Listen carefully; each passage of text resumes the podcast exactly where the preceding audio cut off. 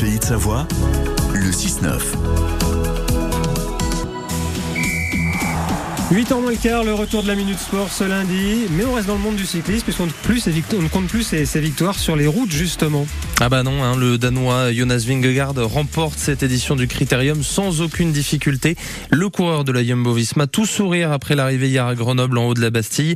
Il y a tout de même deux Français dans le top 10. Guillaume Martin, 6 et Julien Alaphilippe, 10 chouchou du public.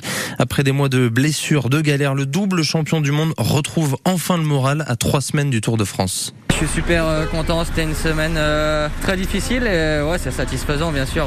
J'étais venu avec l'ambition de gagner une étape et j'ai réussi et, et, même à côté de ça j'ai pris du plaisir donc même sur des étapes très difficiles. Ce que j'ai fait cette semaine c'était impossible de faire ça l'année dernière par exemple pour moi donc donc non, je suis, très content. Maintenant, il faut bien récupérer. Là, on part avec Rémi faire deux reconnaissances dans les Alpes du Tour et penser à la suite tranquillement. Et sur le podium, ce beau résultat pour l'équipe savoyarde AG2R Citroën. Le leader Ben O'Connor termine troisième de ce critérium comme l'année dernière. Le FC Annecy sera-t-il en Ligue 2 l'année prochaine? Début de réponse cet après-midi avec la commission de la Ligue de football professionnel qui se réunit à Paris. Elle doit prendre une décision pour la suite à donner après l'interruption du match entre Bordeaux et Rodez. Si les Aveyronais gagnent, les Reds seront relégués en national. Rien ne lui résiste. Novak Djokovic, 36 ans, reprend ce matin la place de premier mondial du tennis.